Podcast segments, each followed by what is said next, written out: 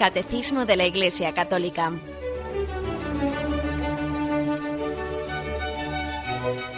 Un programa dirigido por Monseñor José Ignacio Munilla, Obispo de San Sebastián.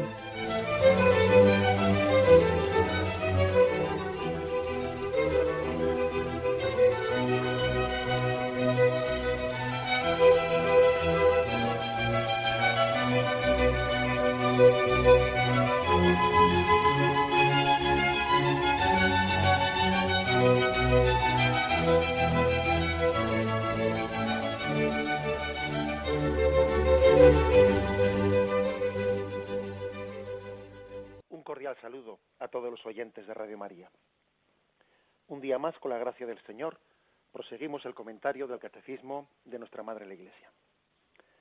Recién hemos comenzado, hace escasamente dos días, la segunda parte del, Catecismo, la referida a la liturgia, la celebración del misterio cristiano.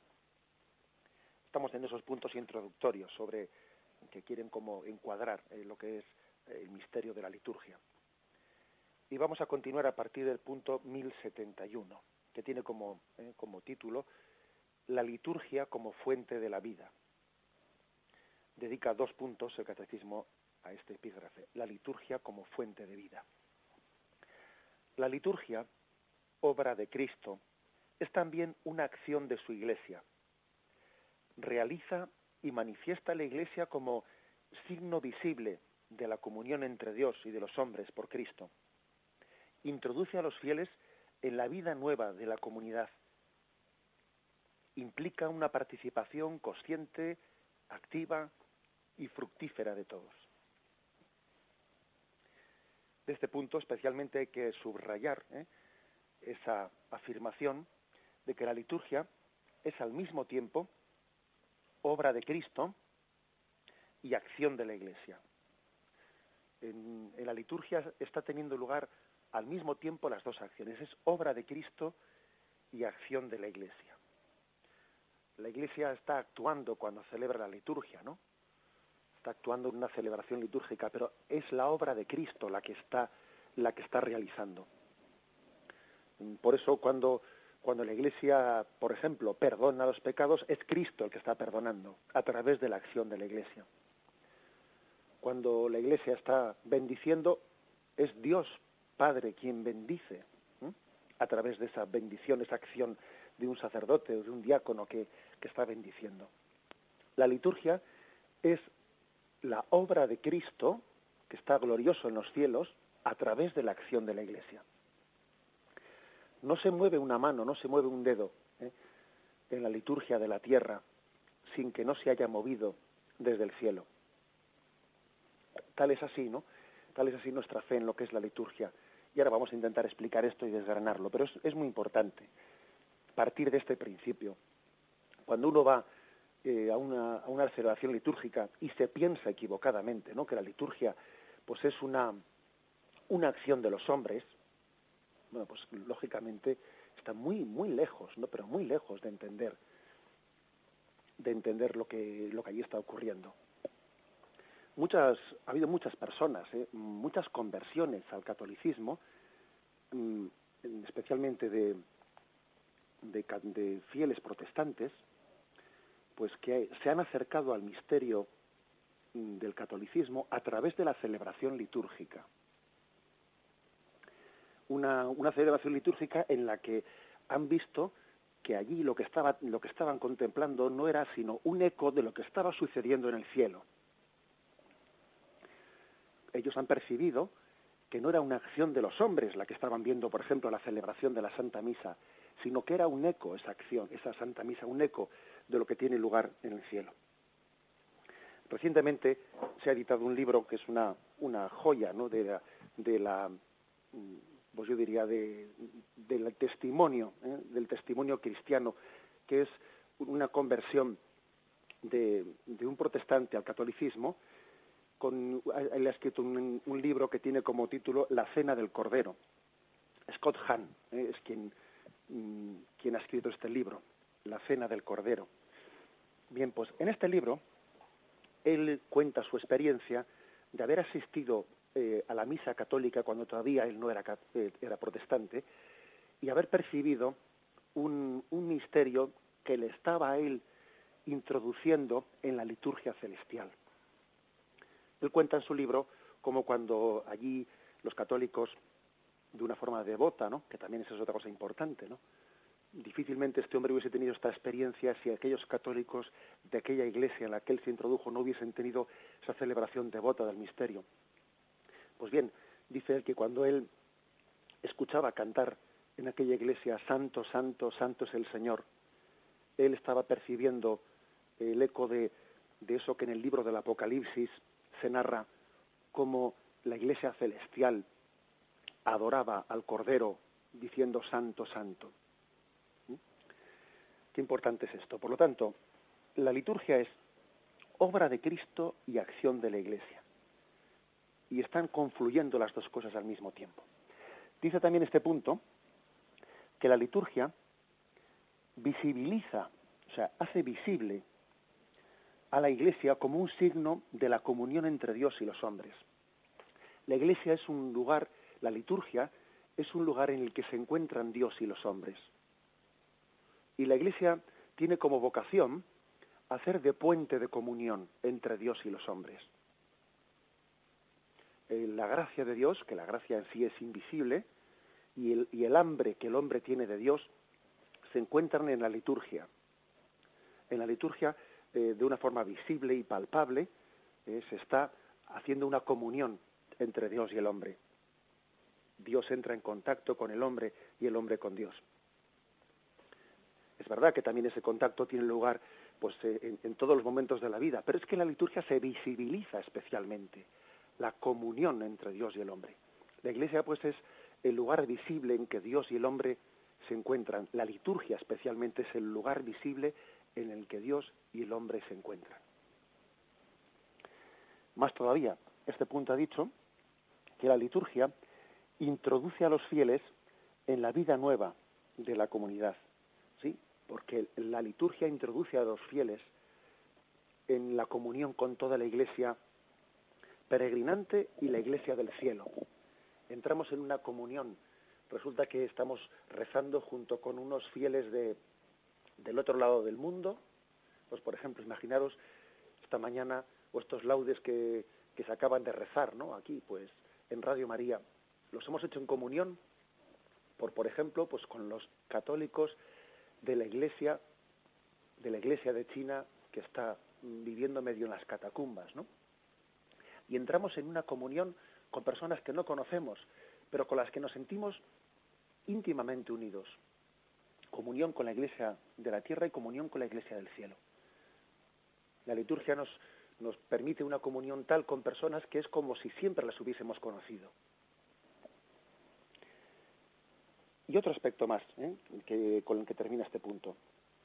Dice que la liturgia implica una participación consciente, activa, fructífera de todos, lo cual purifica mucho esa imagen que se tiene de, la liturgia, ¿no? que es una cosa así meramente pasiva.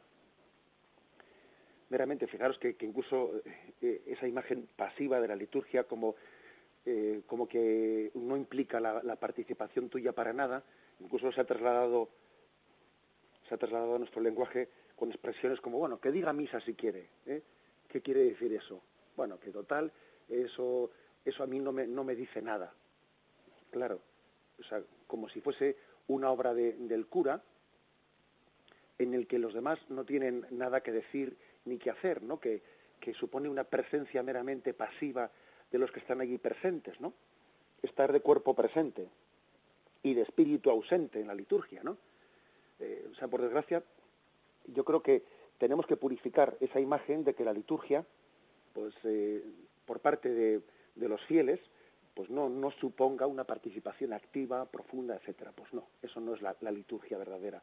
Esa es una caricatura, una deformación que se ha podido hacer de la liturgia. La liturgia es una implicación de todos los allí presentes. La liturgia supone adentrarnos a todos en el misterio de Cristo. San Agustín tiene un, eh, recoge él un pasaje de su vida, ¿no? En el que él todavía no, mm, no había discernido pues si, si debía de responder a esa, a esa vocación pues mm, para el sacerdocio y para y para el episcopado, ¿no?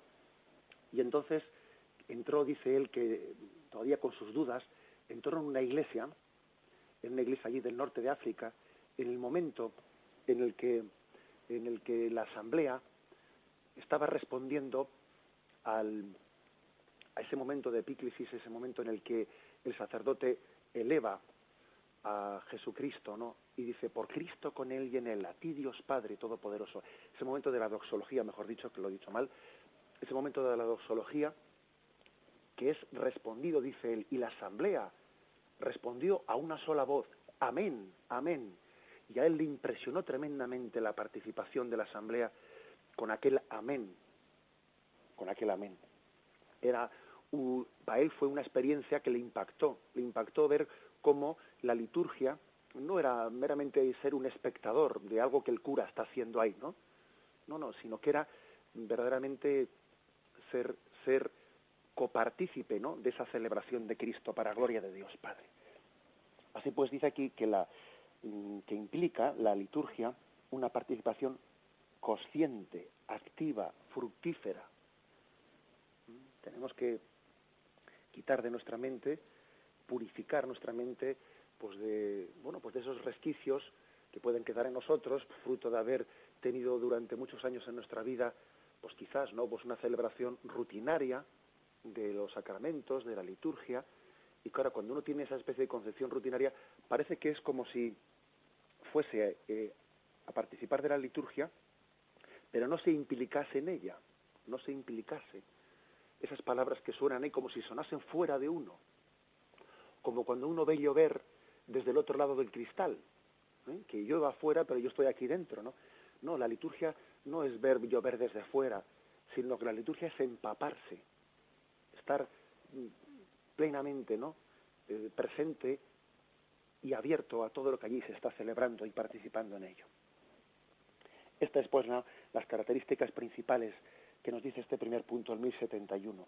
Sobre todo, hay que insistir en que la liturgia es acción, obra de Cristo y acción de la Iglesia, que visibiliza la comunión entre Dios y el hombre.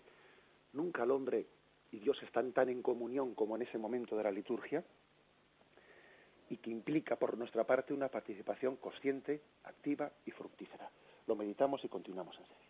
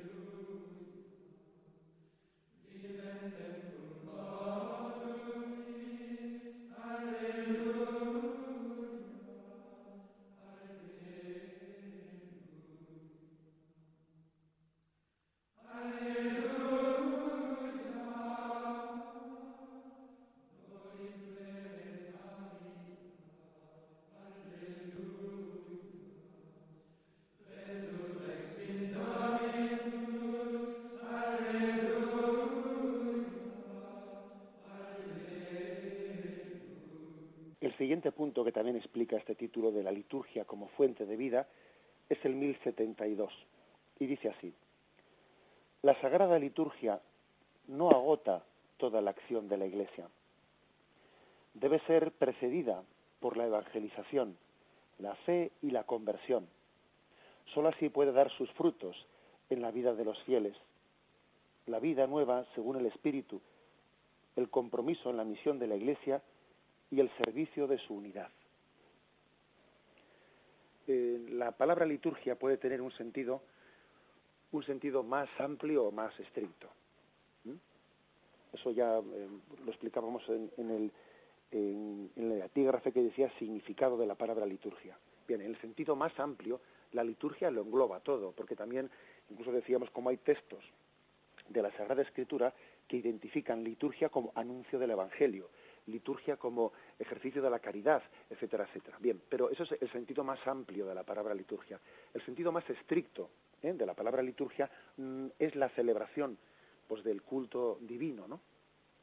Entonces, digamos que en este sentido más estricto, la palabra liturgia no engloba todo, ¿eh? todo el misterio cristiano, sino como dice este punto, debe, ¿eh? para que la liturgia sea fructífera, pues como no agota toda la acción de la Iglesia, tiene que ser precedida de la evangelización, ¿eh? de, la conversión, para que después la liturgia tenga plenamente pues, su, su fruto. Bien, hagamos un, breve comentario a esto, y es que Mm, pues mm, dentro de, las distintas almas o de las distintas tradiciones que existen pues, eh, en el mundo católico, la tradición oriental es más contemplativa. La tradición occidental, la que vivimos nosotros, especialmente en el rito latino, ¿no? pues es más, es más activa. Eh, nosotros tendemos a subrayar más la acción catequética, ¿eh? de, cara a explicar a explicar a los niños mediante también fórmulas de em, pues de intentar llegar a ellos no etcétera cómo explicamos con palabras de los hombres las cosas no las cosas de Dios en el mundo occidental se ha desarrollado mucho más la catequesis hemos intentado buscar métodos de cómo explicar las cosas de Dios eh, intentando llegar al mundo de los niños ¿eh? hoy mismo también pues la Iglesia ha intentado pues traducir hasta en medios modernos, como pueden ser hasta a través de Internet o, a través de, incluso juegos pedagógicos en los que los niños también aprendan, aprendan la Sagrada Escritura, etcétera, etcétera. Nosotros, en la tradición occidental de la Iglesia, hemos, vamos, nos hemos destacado más por desarrollar lo que puede, lo que puede llamarse la pedagogía de la fe. ¿eh? Y también compromisos en los que los niños, pues por ejemplo, eh, se hacen también partícipes de iniciativas misioneras y también se les, se les catequiza, pues intentando también hacerles partícipes de obras misioneras. Bueno, digo los niños y digo también los mayores, ¿eh? Que por ejemplo, pues también, en este programa algo por el estilo estamos haciendo, ¿no? dirigido a los adultos, ¿eh? una explicación pues, racional, etcétera, de lo que es el misterio de la Iglesia. En el mundo oriental, sin embargo, no es que esto no se haga, pero se subraya mucho más el aspecto eh, litúrgico y el, aspecto de la celebración del misterio. Es mucho más propio del mundo oriental eh, entender la misma, la misma liturgia como una catequesis para el pueblo. No quiere decir que allí no se dé nada de catequesis a los niños, etcétera, pero hay que decir que se, mm, se dedican muchas menos energías a eso las principales energías ¿no? de, la tradición oriental se celebra a la, se dedican a la misma celebración de la liturgia. Y, bueno, ¿y cuál de las dos eh, tradiciones es mejor? Una u la otra. Pues está claro, está claro que lo que hay que hacer es integrar y no oponer. Integrar y no oponer. Y cada uno enriquecerse con lo que le falta. Porque no están, eh, es, un, es un empobrecimiento muy grande, ¿no? recuerdo que recientemente también comentábamos en este programa cómo a veces se hacen esas eh, oposiciones, ¿no? Como en algunos casos se dice, bueno, menos sacramentalizar y más evangelizar. Hombre, ¿y por qué para hacer más una cosa hay que hacer menos la otra? ¿Eh? ¿Por qué para ser más catequético hay que celebrar menos la liturgia? No, será al revés, no será que la medida en que celebremos mejor la liturgia de esa celebración casi vamos a recibir inspiraciones para ver luego cómo traducimos eso catequéticamente o, cómo lo traducimos a obras, a obras sociales concretas. Es decir, mm, yo creo que siempre hemos tenido una tendencia a oponer, a contraponer, a restar en vez de sumar. Y eso, eso no, es una inspiración de Dios. La inspiración de Dios siempre suma, no resta, enriquece, no contrapone. Por eso yo creo que, en la medida en que se celebre mejor la liturgia, seguro que alguien que está embebido ¿no? del misterio de la liturgia recibirá inspiraciones de cómo traducir eso en la catequesis, en los ejemplos del día a día y cómo después llegar a una persona alejada y, bueno y hablarle de Dios con, con palabras de su tiempo y con ejemplos de su tiempo. Y si hace falta, pues eh, haciendo un, pues por ejemplo, ¿no? un juego eh, un juego interactivo, pues para que el niño aprenda de Jesús y no sé qué a través de un ordenador. O sea, es decir, el celebrar bien la liturgia nos, nos permite inspirarnos ¿eh? del Espíritu Santo para luego ser catequético y traducir la fe. Sea que hay que decir que, que tenemos que vivir estos, estas dos almas, estos dos pulmones, ¿no? me refiero al contemplativo y al activo, viviéndolos en, en comunión entre nosotros. Posiblemente nosotros pecamos más, ¿eh? pecamos de ser poco contemplativos. Y yo creo que cada uno debe de enriquecerse de lo que le falta. Nosotros pecamos de, de bueno, pues de celebrar la liturgia con, con demasiada frialdad. Casi, ¿cuántas veces se, se, dice, no? ¿Y cuánto tiempo dura la misa? ¿Cuánto tiempo dura? ¿Eh? Y la verdad es que cuando a un sacerdote le hacen esa pregunta, unos novios o lo que sea, tal, no, pues uno dice en su interior, dice, Dios mío, eh, este no entiende nada. ¿eh? Porque ante esa pregunta, si alguien le pregunta si le, si le está eh, pues preocupando que la boda dure 30 minutos o 50 minutos, pues se, da cuenta de que, de que él no, no, ha recibido ese don o no ha querido recibirlo, ¿no? El don de, de la riqueza del misterio de Dios expresado en la liturgia. En, en resumen, que yo creo que de este punto hay que, hay que subrayar eh, que la liturgia, la liturgia no se agota en sí misma, que está continuamente expresándose pues en la evangelización, en los métodos de evangelización también eh, actuales, en las llamadas a la conversión, en el tú a tú, en el apostolado, etcétera. Por supuesto, ¿no? Por supuesto que todo en la liturgia no se agota. ¿eh? no nos imaginamos la, pues la, imagen de un sacerdote cuya función pues casi se agotase eh, con la celebración de la Santa Misa. No, sería un error. ¿eh? Aquello de que dice de los, los curas de misa y olla, ¿eh? que dice esa, esa, esa, visión así un poco, digamos, del sacerdote meramente cultural, bueno, pues sería desde luego, sería una reducción. El sacerdote, si su quehacer se limitase ¿no? a la celebración de la liturgia, estaría de alguna manera, mm, no que, no que eso sea poco, ojo, que es que la vida se justificaría por celebrar una, una vez la, la Santa Misa, ¿no? Pero no porque sea poco, sino porque es que no estaría extrayendo de esa Santa Misa toda la riqueza que tiene que extraer. ¿eh? A eso se refiere este punto cuando dice que la liturgia no agota la acción de la Iglesia cualquier, digo el sacerdote, pero digo cualquier fiel católico que participe de la liturgia, lo lógico es que de ella extraiga muchas consecuencias. Consecuencias para su vida, para su apostolado, para cómo traducir el misterio que ha recibido aquí y allá, eh, para recibir una llamada, una llamada a la conversión, etcétera, etcétera. Es decir, la liturgia no, no se concluye con el podéis ir en paz, sino que comienza con el podéis ir en paz. ¿Eh? Ahí es cuando todo comienza no cuando todo termina. Eso es lo que quiere, ¿no? Subrayar este, este punto el 1072. Vamos a meditarlo y seguimos enseguida.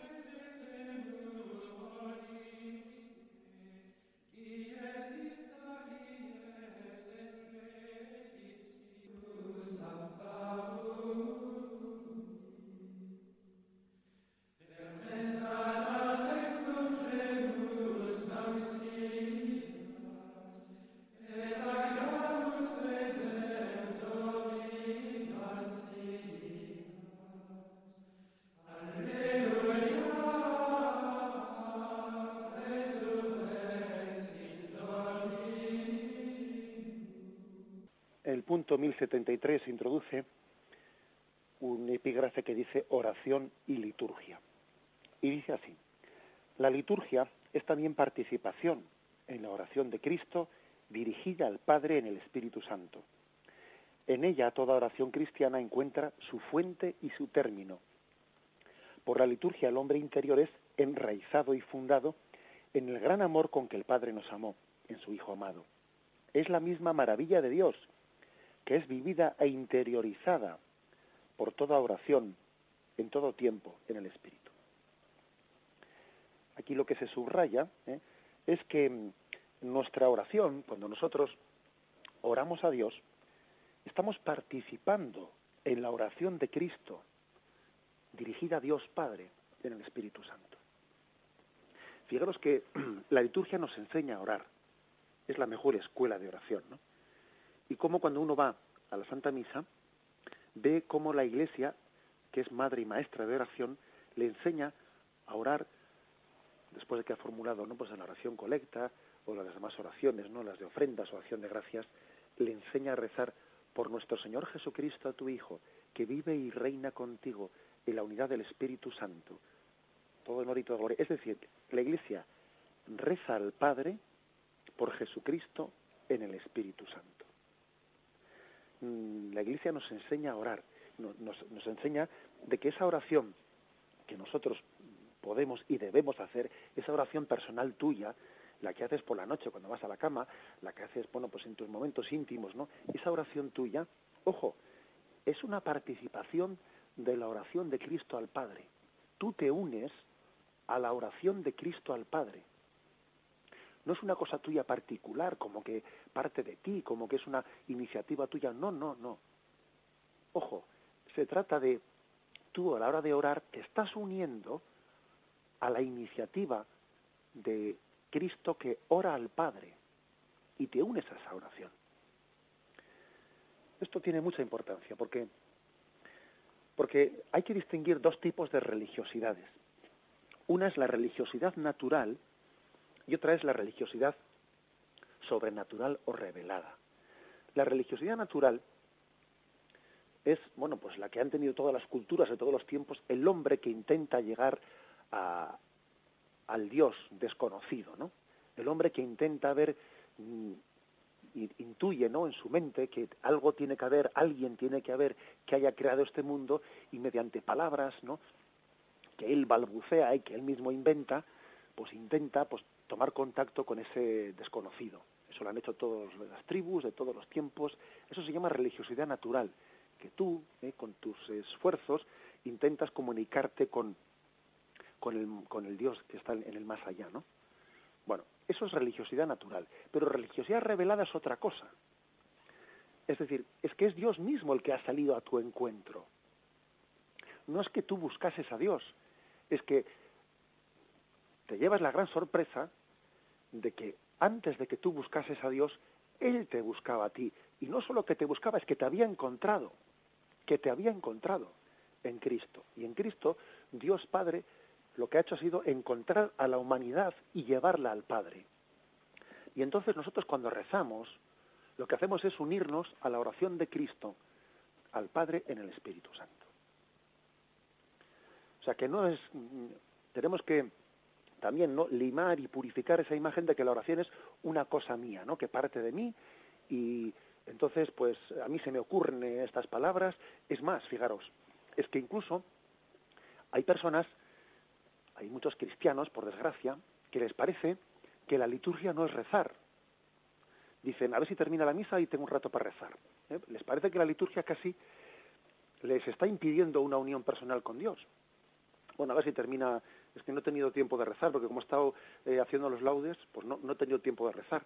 Le parece a uno, le parece que la liturgia, los laudes, la misa, eso no era oración, eso era un rito, un rito que casi a ver si termina y luego tengo un rato para rezar es que nos damos cuenta de cómo tenemos ese, esa especie de, mm, de falso concepto que hay que purificar. Es que la oración personal que hagamos es una unión a esa oración litúrgica. La oración personal lo que está haciendo es prolongar, prolongar después del podéis ir en paz, está prolongando la oración que hemos hecho en la liturgia de Cristo al Padre en el Espíritu Santo. Porque como decía, la nuestra no es una religiosidad natural, es una religiosidad revelada.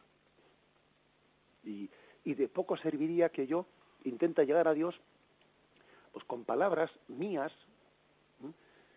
comparando eso con las palabras reveladas por Dios Padre, Dios mío, eso es una comparación que es que ofende. O sea, yo no puedo comunicarme con Dios como si Él no se hubiese revelado en Cristo, porque es que estoy volviendo a la prehistoria. ¿Eh? Estoy casi como renunciando a, un puente que me une directamente con Dios. ¿Eh? Estoy intentando cruzar un río que, es imposible que yo sea capaz de cruzarlo, en vez de ir por un puente que une las dos orillas.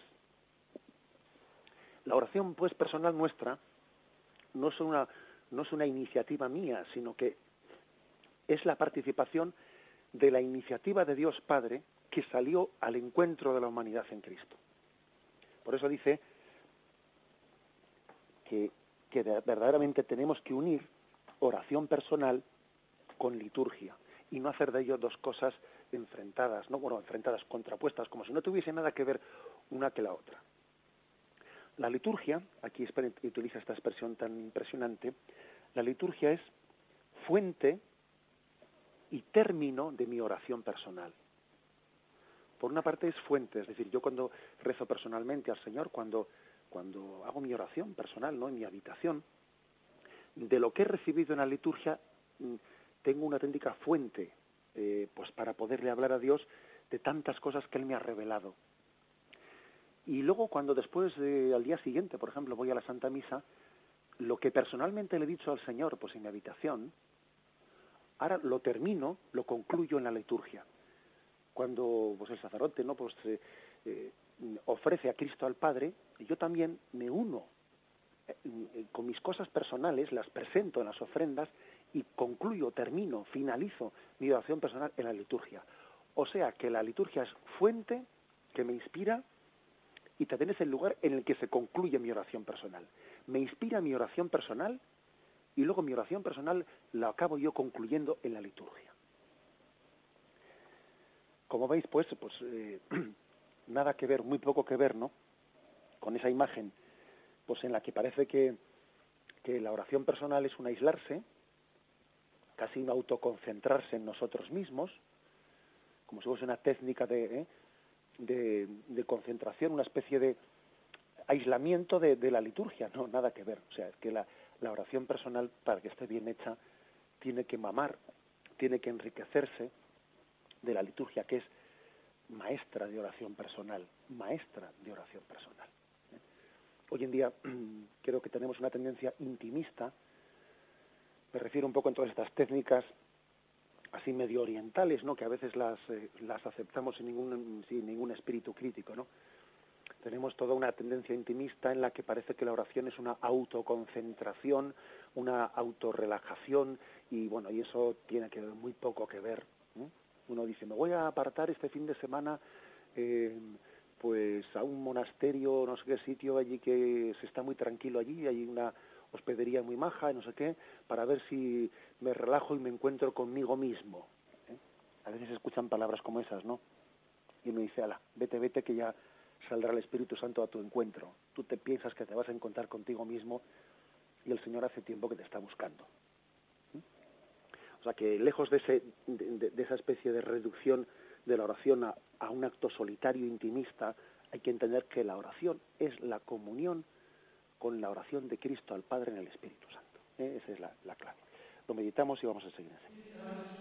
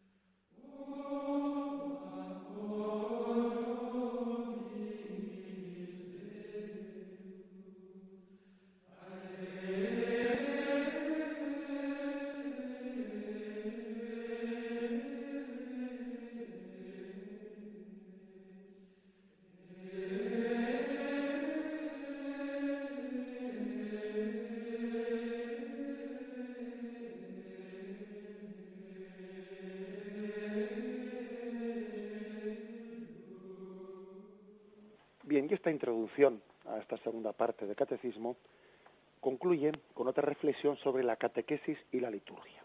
Él dice así, en el punto 1074. La liturgia es la cumbre a la que tiende la acción de la Iglesia y al mismo tiempo la fuente donde, donde emana toda su fuerza. Por tanto, es el lugar privilegiado de la catequesis del pueblo de Dios. La catequesis está intrínsecamente unida a toda la acción litúrgica y sacramental, porque es en los sacramentos y sobre todo en la Eucaristía donde Jesucristo actúa en plenitud para la transformación de los hombres. Fijaros pues que en este punto la Iglesia, eh, el catecismo dice lo complementario a lo que ha dicho, a lo que ha dicho pues en el punto 1072.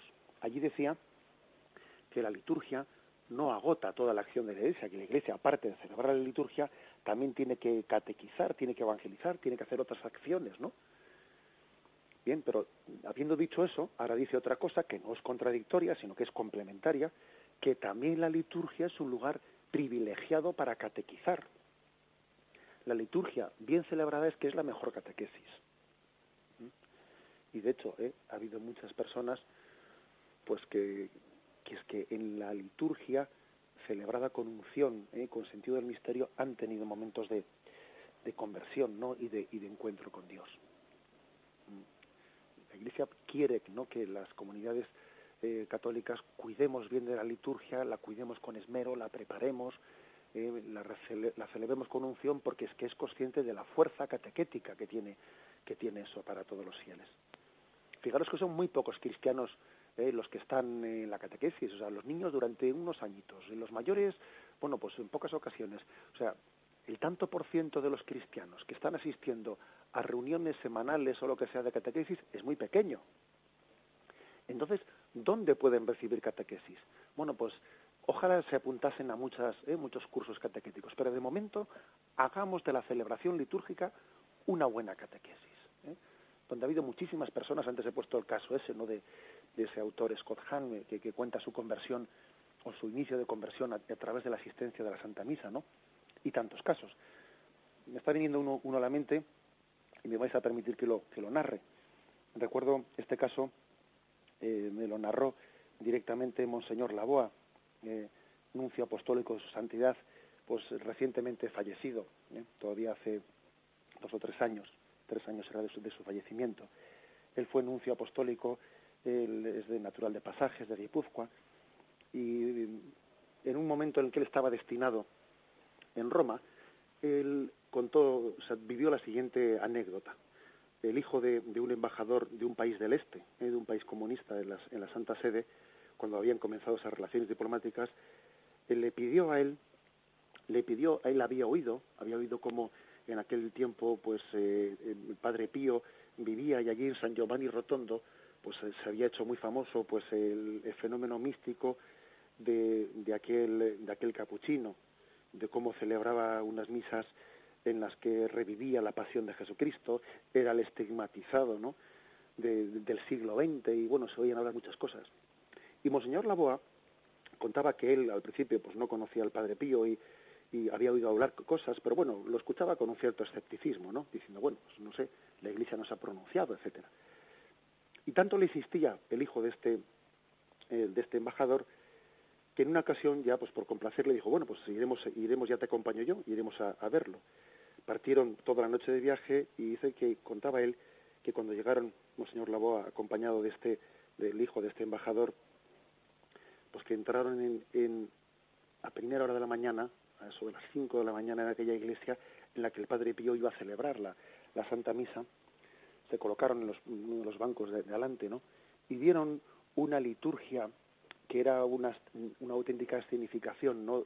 de, del sacrificio de Cristo. El Padre Pío, con los dones místicos ¿no? que a Dios le había dado, revivía la pasión de Jesucristo en la celebración de la Santa Misa. Y el pueblo allí lo percibía, veía que, que aquello no era únicamente un culto vacío, ¿no? sino, que, sino que era actualizar la pasión de Cristo. Dice que en un momento determinado, la misa además se alargaba mucho, muchas horas. En un momento determinado, eh, el Monseñor Laboa iba, iba viendo cómo se iba emocionando, ¿no? Se, iba quedando impactado, ¿no? Ese joven. Y en un momento determinado dice que este joven se, eh, le dijo al oído a Monseñor Laboa que quería confesarse con el Padre Pío. Le dijo, bueno, espera que termine la, Santa Misa, etcétera. llega el momento final de la Santa Misa, el Padre, el Padre Pío concluyó con podéis ir en paz y te misa es, y cuando bajó, bajó las escaleras, ¿no? Iba camino del camino de la sacristía, se paró en, el lugar en el que estaban Monseñor Loboa junto con este joven, se paró y dirigiéndose directamente su mirada a ese joven, le dijo, ¿y cómo quieres tú confesarte si todavía no te has bautizado? Vete a Roma ¿eh? y comienza un proceso de preparación para el bautismo y convierte tu vida, etcétera. Monseñor Laboa dice que se quedó absolutamente perplejo porque él no tenía ni idea que ese joven estuviese sin bautizar y no entendía cómo el Padre Pío había, había sido capaz ¿no? de, de percibir ese misterio en el corazón de ese joven. Pero mm, cuento este caso, cuento este caso que Monseñor Laboa me lo contó personalmente, ¿no? Para dar a entender de que cuando los místicos han celebrado la liturgia, mm, reviviendo en ella eh, con toda su intensidad el misterio de Cristo, han hecho de la liturgia la mejor catequesis. Han hecho de la liturgia el lugar de las conversiones. Han hecho de la liturgia el lugar en el que Dios toca los corazones. Por eso una catequesis bien, bien celebrada concluye en la liturgia y una liturgia bien celebrada concluye en la catequesis. Son dos misterios que se complementan, ¿no? Son dos misterios que se alimentan el uno, el uno al otro. Bien, pues concluimos de esta forma eh, eh, la explicación en este día del catecismo de nuestra Madre la Iglesia. Y me despido con la bendición de Dios Todopoderoso. Padre, Hijo y Espíritu Santo, descienda sobre vosotros. Alabado sea Jesucristo.